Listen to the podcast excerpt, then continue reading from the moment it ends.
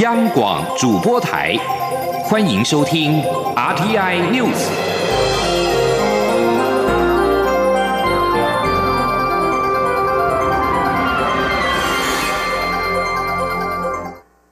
各位好，我是主播王玉伟，欢迎收听这节央广主播台提供给您的 R T N News。新闻首先带您关注，经济部提出二零二五年电价最多看涨三成，前行政院长江宜桦则指出至少会涨到百分之四十五。经济部长沈荣金今天接受广播专访时强调，二零二五年电价上涨三成是预估的最大值，不一定会发生，就算要涨价也不会一步到位。为了照顾民生，基本用电三百三十度以下用户不会涨价。今天央网记者谢佳欣的采访报道。经济部预估，二零二五年电价最多看涨三成，来到每度新台币三点零八到三点三九元。不过，前行政院长江宜桦在脸书发文，强调经济部刻意低估、忽略再生能源辅助成本，也就是电网成本跟系统平衡成本等。如果这些成本如实反映，电价将调涨百分之四十五。针对电价议题，经济部长沈荣金六号在接受广播专访时强调，经济部是做务实评估，计算未来用电成长、能源配比调整所得来的结果。且若未来国际大厂要求台湾供应链多使用绿电生产，使得企业改向开发商购买绿电，减轻政府在绿能趸购电费的负担，那么二零二五年电价就不一定会涨三成。他说。我们那时候都把它估到说政府都扛起来，但是如果国际大厂来跟我们企业界要求，企业界直接就去跟这些利能的开发商业者买电的话，那政府就不必去付高价的赌过电价，所以这些都是不会说一定会发生。沈荣金并强调，就算二零二五年电价真的要上涨三成，也不会一次到位，而是会逐年调涨。且为照顾民生，基本用电三百三十度以下不会涨价，约占民生用电百分之七十五。中央广播电台记者谢嘉欣采访报道。在核四厂封存之后，台电与美国原厂奇异公司发生履约争议，协商未果。国际商会仲裁判定台电必须支付奇异公司约一点五八亿美元。经济部长沈荣金指出，这项结果不会影响台电今年度的盈亏预算，在四年前就已经编列。沈荣金也提到，核四封存是在前总统马英九时代由当时的行政院长江宜桦所宣布，会尊重长官们的决定，而台电也已经付出代价，一切交由社会来公断。继续关注的是酒驾议题，酒驾事件频传，引发民众愤怒。法务部日前公布刑法修法内容，酒驾再犯若致人于死，最重可判死刑。不过，仍有立委建议施行连坐法，提高贺阻作用。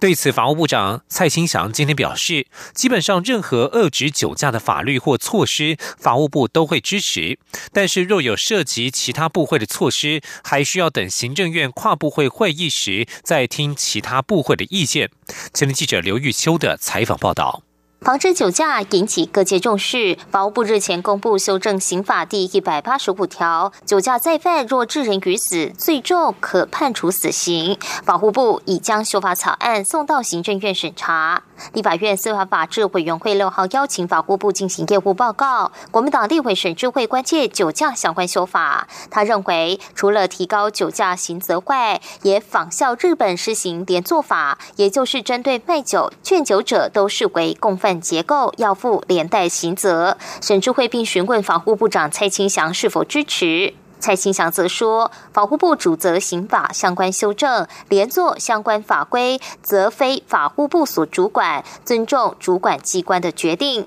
不过，蔡清祥也说，只要能防止酒驾行为，法务部都愿意支持。如果本席这样来修法，你会反对吗？基本上，只要能够遏制酒驾，哦，甚至酒驾撞死人，啊，任何的法律或任何的措施啊，法务部都是支持的。至于有媒体询问，其他部会认为，除了酒驾。者加重刑责之外，若协助停车或同车的人，可用行政法方式处罚，是否可行？蔡清祥表示，刑法酒驾的修正草案已经送到行政院审查，要等行政院审查后才会确定。蔡清祥并说，行政院将于下周进行跨。部会会议，目前各部会确实对修法都已经有共识，但还是要等跨部会会议时再听听其他部会的意见。中广播电台记者刘秋采访报道。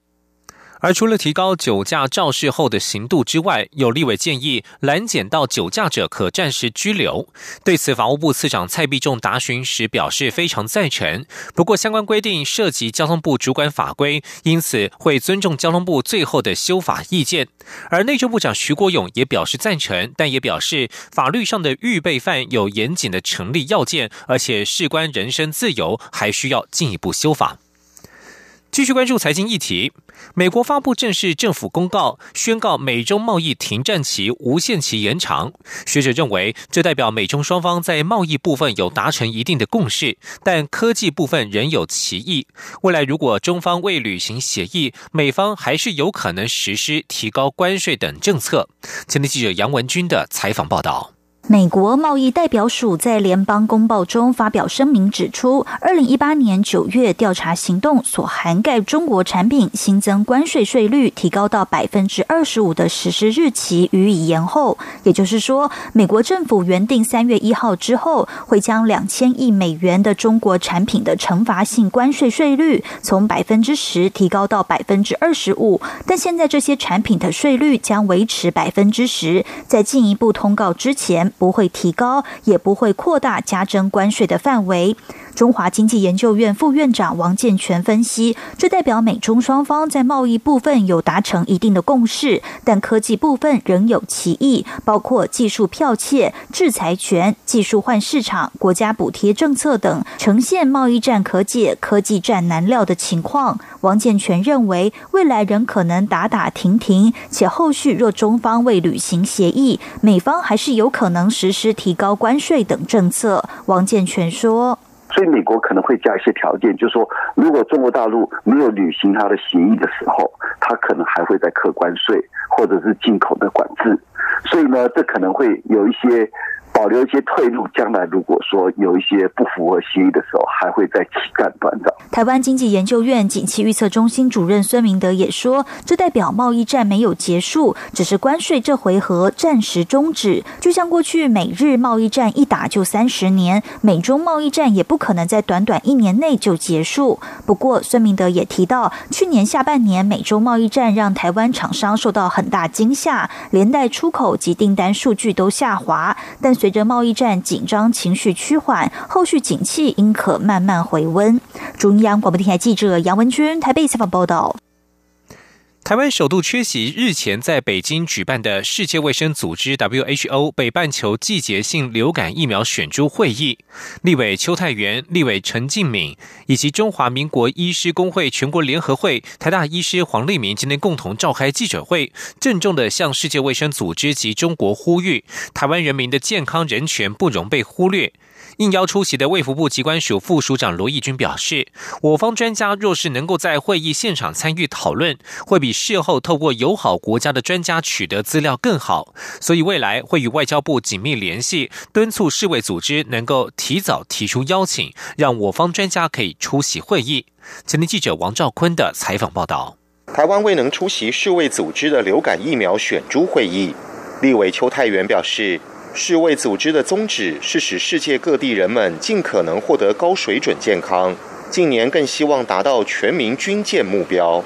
而台湾虽非世卫组织会员，但仍致力配合其政策活动，结果却遭到阻挠与打压。机关署副署长罗义军表示，虽然无法出席会议，但有透过多方管道搜集到会议资料，务求我方获取资讯没有落差。但如果能直接参加会议，其实会更好，因此仍会持续争取出席。他说到现场去哈，会有一些实质上的讨论沟通来的这么贴切然后所以我们在未来哈，不管是南半球或北半球八月、二月的会，我们还是会持续的去争取能够派呃专家到现场去参加。医师工会全国联合会常务理事周庆明指出，台湾的流感疫苗接种涵盖率有百分之二十五。四千零二十八间合约医疗院所积极付出，都证明了台湾一直致力流感防疫。可是没有办法出席选株会议，已严重违反台湾人民的健康人权。他要呼吁世卫组织一定要让台湾参加今年五月举行的世界卫生大会，别让台湾成为全球防疫的大漏洞。中央广播电台记者王兆坤台北采访报道。国际间确实在许多层面都少不了台湾。台湾国际关系专家五号在欧洲议会分享台湾对全球的重要性，强调两岸已经从统独议题走向价值体系之争，而民主自由是欧洲核心价值观，呼吁欧洲与台湾更积极合作。这一场台湾为何重要研讨会，有十位欧洲议会议员、数十位欧洲议员助理以及关心两岸议题的人士到场。欧洲议会有台小组主席朗根表示，中国领导人习近平今年一月发表对台谈话之后，凸显欧洲与台湾建立伙伴关系的重要性正在上升。欧盟呼吁两岸保持建设性谈话。他强调，欧洲议会今年五月选举之后，有台小组将一如以往继续支持台湾。远景基金会执行长赖宜中出席表示，当今民主在亚洲前景并不明确，台湾对民主的坚持特别显得可贵。这样的例证让亚洲知道可以实行民主，而民主自由是欧盟核心价值观，因此台湾与欧盟更应该积极合作。全球台湾研究中心执行主任肖良奇则表示，美国对台湾常年的支持，例如美国总统川普上任之后与蔡英文总统通电话，副总统彭斯去年谴责北京劝诱三个拉丁美洲国家对台断交等等。在场许多人听完美方对台湾的支持，也认同欧洲应该要多多发声。即将焦点转到中国大陆。中国两会年会正在进行当中。中国总理李克强坦言，中国今年应该对经济放缓和美洲贸易争端的同时，也面临着前所未有的严峻挑战和风险。李克强五号在全国人大年度工作报告当中陈述减税提振经济、聚焦创新的计划，还将今年的经济增长目标设定在保六。谈话当中有七十多次提到稳定或稳定性，他谈到稳定股市的必要性、金融部门、失业、国内外投资以及与美国的贸易摩擦。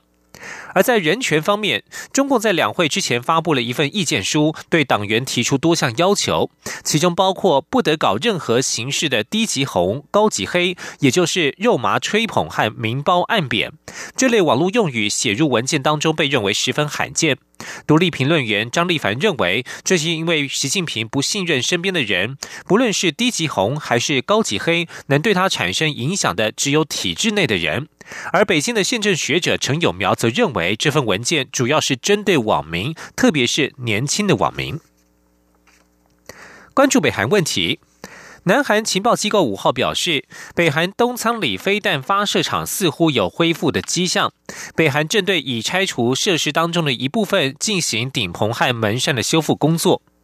南韩国家情报院表示，目前北韩宁边核反应炉处于停转状态。去年五月废弃的丰西里核子试验场也没有发现异常，但是东仓里发射场似乎有恢复的迹象。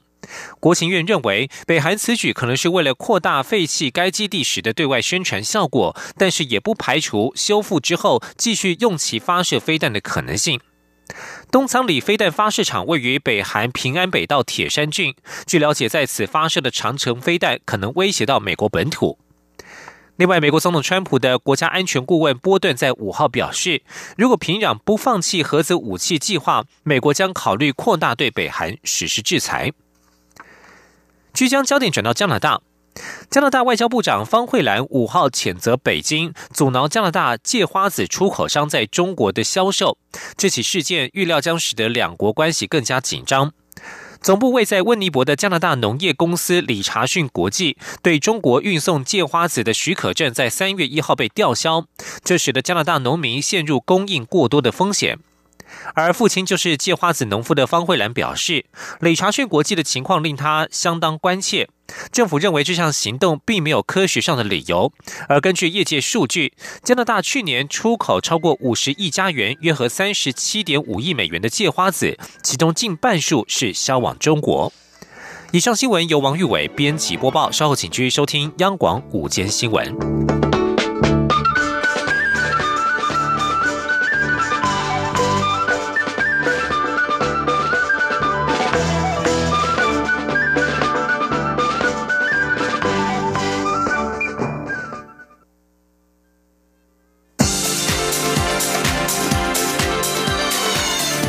是中央广播电台台湾之音，欢迎继续收听新闻。欢迎继续收听新闻，我是陈怡君。中正纪念堂转型议题备受各界关注。文化部长郑丽君今天在立法院表示，中正纪念堂确实是当下台湾社会冲突的焦点，需要社会共同面对过去人权受到迫害的历史，才能够消弭仇恨。至于蒋中正铜像是否拆除，文资局则指出，由于中正纪念堂属于国定古迹，涉及空间修缮再利用变更，需要送文资审议。但另外一方面，中正纪念堂转型也与促进转型正义条例有关，文资法与促转条例的竞合关系，确实需要进一步厘清协调。记者江昭伦的报道。立法院教育及文化委员会六号邀请文化部长陈丽君进行施政报告，中正纪念堂转型议题再度成为立委质询焦点。立委黄国书指出，若未来中正纪念堂转型计划确定要移除蒋中正铜像，由于中正纪念堂是国定古迹，是否要先送文资审议？文资局长施国龙指出，中正纪念堂本体是国定古迹，铜像是附属设施。若未来中正纪念堂提出修缮再利用计划，确实需要送文资审议，但也需要促转条例尚未决定。由于促转条例与文字法都是作用法，两者之间存在竞合关系，确实需要再协调。施国龙说：“那修再利用计划的时候，他不会只针对铜像。我的看法是这个样子啊，因为他不会自找嘛，就是这种，他一定会整个空间的改变是这样子吧，是这个样子吧。那双人改变的话，未来在程序上，我是可能会走文字法的程序，但是会由这个这个促转条例最后的一个上位的确定这样子。”郑丽娟坦言。中正纪念堂议题确实是当下台湾社会冲突的焦点，因此更需要社会各界共同面对过去人权受到破坏的历史，才能消灭仇恨。郑丽君说：“的确，中正纪念堂存在在台民主社会的呃台湾的当下，它是的确有社会分歧，它也会成为社会冲突的焦点。所以啊，讲明正义的目的，其实就是在让希望社会迈向和解，也就是要建立一个一致的。”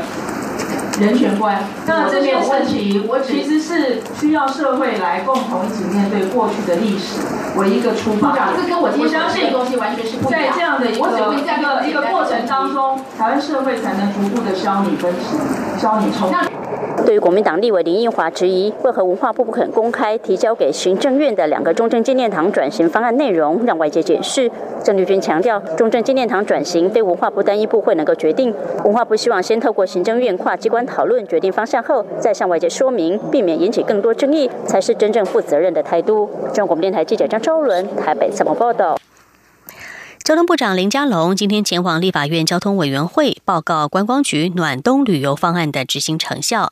林佳龙会前受访表示，国民旅游是庞大的庶民经济，不论过去的暖冬游，或者是即将实施的春游补助方案，都是希望由政府带头点火，达成标本兼治、淡季不淡及整合行销的目标。他也呼吁社会要正面看待，大家一起来拼观光。记者吴丽君的报道。交通部观光局从去年十一月起接连推出两波暖冬游补助，紧接着四月又将推出新一波春游补助，引发部分舆论质疑政府浪值纳税人的钱。对此，交通部长林佳龙六号受访时，除了感谢国人对暖冬计划的支持，观光局迄今已收到上百万申请案，住房率也增加近三成，总计政府投入新台币二十一亿元。创造了一百一十五亿元的经济效益，证明钱是用在刀口上，绝无撒钱的问题。此外，林佳龙也表示，第一波暖冬游迄今已核销七成，扩大暖冬游也已核销三成。观光局除了增聘人力加速处理外，未来的春游也将委托地方办理核销，以分散观光局的压力。林佳龙指出，一项政策只要大方向是对的，政府就就会不断精进来提升效益，因此下一波春游方案，交通部也希望达成标本兼治、淡季不淡及整合行销的目标。他说：“标本兼治就是在国旅遇到一些瓶颈的时候，政府带头来推动。那我觉得这种奖励性的冬或春游也是有它点火的效应。那么为什么我们要做淡季不淡？就说淡季的时候，政府在进场。”那其他的就维持市场的机制为主，而且我们也希望做到特色的一个行销，尤其是我们这一次的春游方案，鼓励地方提案去推动像青年国旅到偏乡离岛或像小镇漫游这一些整合，就是希望大家不要集中在同样一个时间去同样一个地点旅游。林佳龙强调，去年国际来台观光客也成长到一千一百零六万人次，国民旅游也有一亿九千万人次，是庞大的庶民经济。呼吁社会大众正面看待这些补助方案，大家一起拼观光，让国旅人次可以一举突破两亿人次。中央广播电台记者吴丽君在台北采访报道。为了补强房地产价格实价登录，行政院在去年将地政三法的修正草案送到了立法院，但是至今没有审查，并传出因为建商与代销业者反对，关键条文可能会被撤下。对此，关注高房价的民间团体推动的潮运，在今天上午召开了记者会，呼吁立法院要尽快排审并且通过，同时也呼吁业者为了房地产市场的健全不要悲歌，也呼吁政府坚持改革承诺，回应各界的期盼。记者欧阳梦平的报道。实价登录已经上路六年多，内政部在去年修正地政三法，朝实价登录二点零迈进。未来实价登录不再是区段式的资讯，而是明确的门牌几楼几号。此外，现行规定房屋移转登记后三十天内申报，修正改为移转登记时就并同登录。预售屋的申报时间也从代销契约终止后三十天内整批申报，大幅提前至签订买卖契约的三十天内逐案申报，让资讯。更及时。同时，这次修法也将实价登录由地政士办理调整为买卖双方共同办理，借由相互勾稽，提升资讯的正确性。不过，这项修正草案至今仍躺在立法院，并传出因为建商及代销业者反对，关键修正条文可能会在审议过程中被撤下。对此，朝运邀请相关人士及学者在六号举行记者会，呼吁立法院在本会期尽速排审。并通过相关修法，呼吁房产业界以长远的眼光看待，不要悲格，让台湾的房产市场能够健康永续发展。他们也呼吁政府坚持改革，清楚表达态度。朝运发言人彭阳凯说：“我们到目前为止还没有看到行政部门针对这个讲法有任何公开的说明，就是有人说你经过行政院院会自己送的版本。”还没有审，然后行政院就说：“我简单讲，未战先想，说我要自己把它撤掉。这件事到底是真的假的？这是不是你政府对实价登录二点零的态度？我也觉得说，针对这个事情上，我觉得政府应该有一个做一个这个法案一个负责任的讲法，应该有一个清楚的态度。”受邀出席的立委吴玉琴也呼吁立法院尽快排审。他指出，当时在预售屋部分的立法有缺陷。导致实价登录的资讯出现两到三年的落差，希望这次修法能够补强。至于有人质疑按门牌登录有泄露各资的疑虑，消基会房屋委员林旺根表示，交易资讯只揭露门牌或地号，不会公开所有权人的姓名等资料。他并认为，适当回应消费者所需，让民众获得真实资讯，才是行政院长苏贞昌所说的接地气。中央广播电台记者欧阳梦平在台北采访报道。打着农业行销国家队的名号，由农委会辅导成立的台湾国际农业开发股份有限公司，简称为台农发，在二零一六年底正式成立，不过却连续亏损了两年，引发立法院经济委员会立委今天要求农委会要检讨台农发的存废问题。对此，农委会副主委陈天寿回应表示，一家刚成立的公司不可能在一开始就有盈余，况且台农发今年已经累。积超过了一千一百公吨的外销时机，应该要再观察一到两年。陈天寿也表示，台农发担任整合台湾水果外销产业链的重要角色，以新的产品和市场做开发，像是成功的把云林的乌龙胶销往日本。六号下午，台农发还要和日本船昌公司签订乌龙胶的采购合作意向书。来关心选举方面的话题。二零二零总统大选，国民党党内初选风波不断。国民党在今天举行了福德正神祭典，党内有志要参选二零二零的政治人物齐聚一堂，总统初选话题当然就成为了焦点。国民党主席吴敦义表示，他会在四月初到五月初决定是否参选总统。他也说不会修改党章，让民调比较高的人不用登记初选就直接做民调。记者王维婷的报道。国民党六号举行恭祝福德正神圣诞千秋祭典，国民党主席吴敦义、前总统马英九、前新北市长朱立伦、国民党立委王金平等都出席祭典。党内有志参选二零二零年总统的太阳们同台，媒体高度关注国民党总统初选的规划与安排。媒体报道，吴敦义表示不排除万分之一的机会参选总统。吴敦义今天受访时否认报道内容，强调他没有这样讲，他是说可能会征召，但不会是两阶段初选。吴敦义说，将于四月初到五月初决定是否参选。哦不不不，我没有这样讲，我只是讲可能有有征召的这个状况，但是不会是所谓二阶段。那你你自己呢？你自己参选？我我自己是不是参选？我会在四月初到五月初当中做决定。吴敦义表示，总统大选以往都是一月投票，依照程序，党中央四月公告，五月初办理初选登记，六月左右完成初选，七月提报党代表大会认可。他认为这样不会太早，也不会太晚，不必急着在这个时候表态。吴敦义表示，国民党内有总统初选规矩，中常会也已经决定党员与民调的比重。他认为不要更改比较好，才不会被误会是为谁量身定做，这样比较安全公道。另外，是否有可能修改党章，让高雄市长韩国瑜不用登记初选就可以直接参与民调？吴敦义表示不会修改党章，党有党的规矩，就依照规矩做事。中央广播电台记者王威婷采访报道。焦点转到美国，表态要参选美国明年的总统大选的人也不少。不过，亿万富豪前纽约市长彭博五号表示，他不会角逐二零二零年的美国总统大选。这位中间派民主党人在他拥有的媒体平台彭博社意见栏表示，他相信自己能在大选当中击败川普，但是他也清楚了解，在爆量参选的情况下，要赢得民主党提名的困难。彭博指出，许多人都呼吁他应该参选，但是有些人已经告诉他，要赢得民主党提名，他必须要改变自己的观点，以迎合民意。不过，彭博认为自己曾经三度竞选公职，而且每次都赢，在很大程度上是因为他从来没有随波逐流。他也不认为这是选民想要的领导人。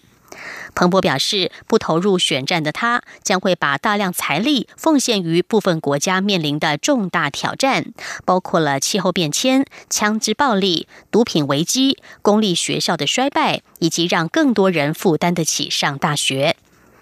另外，已经宣布要角逐民主党提名的，包括了联邦参议员克罗布查、贺锦丽、陆天娜以及华伦，还有夏威夷州联邦众议员加巴德。纽泽西州参议员布克以及参议员桑德斯等，为了逼迫委内瑞拉总统马杜罗下台，反对派领袖瓜伊多五号和公共部门的工会就发动罢工，进一步推翻政府，展开会谈。国营部门员工向来被视为是政府的支持者，一旦让这数百万人有机会走上街头，展现他们对这个陷入委内瑞拉史上最严重经济危机政府的挫败感，将可以对马杜罗当局进一步的施压。在一月间自行宣布为临时总统的瓜伊多，无视于当局的旅游禁令出国，寻求对他的临时政府提供协助，让委内瑞拉能够举行自由公平的选举。瓜伊多在四号无惧当局的逮捕威胁而返国，受到了群众的热烈欢迎。反对派希望利用这股气势施压，让马杜洛的施政画下句点。在此同时，马杜罗则是扬言不会容忍任何事或是任何人破坏和平。他并且要求在九号，也就是瓜伊多号召示威的同一天，在全国同时举行反帝国主义的游行，表示破坏国家稳定的疯狂少数派将被击败。这也是瓜伊多在回国之后，马杜洛首度发表了谈话。以上 T I News 由陈怡君编辑播报，谢谢收听，这里是中央广播电台台湾之音。